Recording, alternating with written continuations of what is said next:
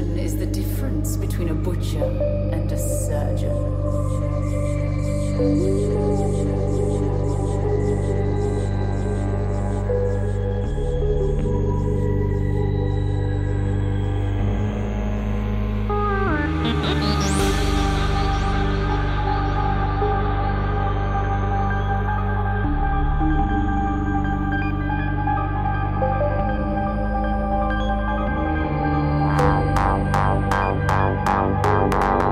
Rules